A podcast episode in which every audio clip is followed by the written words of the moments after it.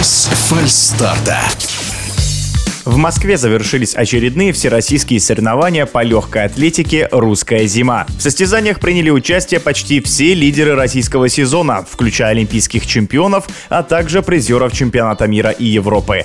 Подробнее о прошедшем турнире и о его призерах в эфире спортивного радиодвижения рассказывает один из лучших экспертов по легкой атлетике Михаил Бутов.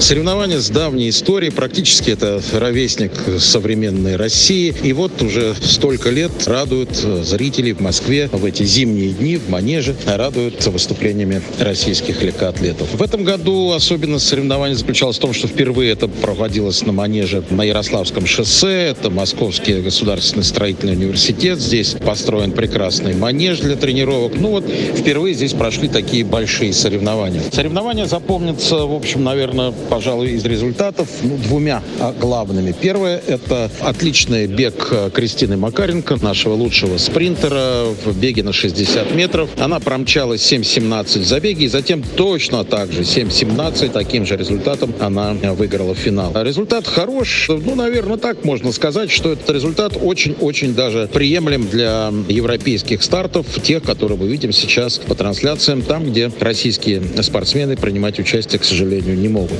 Еще один результат отметим. Это результат в прыжке в высоту мужчин. Данил Лысенко преодолел 2 метра 30 сантиметров. А, ну, казалось бы, не так уж и высоко. 2,38 было у него на битве полов 29 января. Но особенности покрытия здесь в манеже на Ярославке, в общем, дают определенную скидку в каком-то смысле результатам. Все-таки манеж больше тренировочный, покрытие мягкое. И, конечно, добиться здесь очень высоких результатов крайне сложно. А у него были попытки на 2,34, но трижды он сбивал планку. Точно так же, как Илья Иванюк, который пытался штурмовать 2.30, но не успешно. В беге на 400 метров все ожидали каких-то высоких результатов от Савелия Савлукова, но, к сожалению, Савелий провел очень странно свой бег. Он довольно далеко отпустил соперников, бежал последним с надеждой, видимо, каким-то финишным спуртом наверстать упущенное и выиграть. Но в результате он не попал, можно сказать, в свой темп и оказался лишь третьим. И результаты не очень высоки, как я уже говорил. Полина Миллер в беге на 400 метров. От нее тоже ожидали высоких результатов и победы. Но вот если победу ей завоевать удалось, то высокий результат, к сожалению, тоже показать не смогла. Полина не очень она э, была этим довольна. Ну, что делать? Что делать здесь, в этом манеже, повторюсь, показать какие-то очень высоких результатов трудно. В прыжке шестом порадовал Дмитрий Качанов. 5.60 он преодолел и выиграл. 5.70. Три попытки у него были. Ну, в одной из них, наверное, были какие-то шансы. Наверное, это больше задел на будущее. А Полина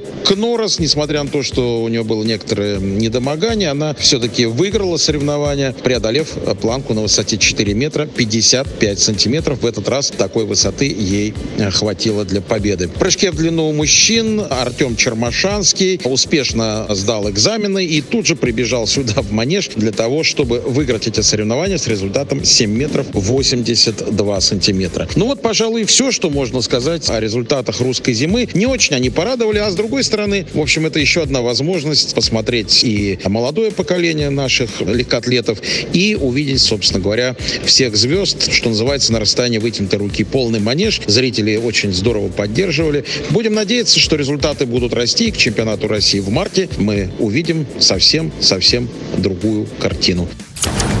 В эфире спортивного радиодвижения был один из лучших экспертов по легкой атлетике Михаил Бутов.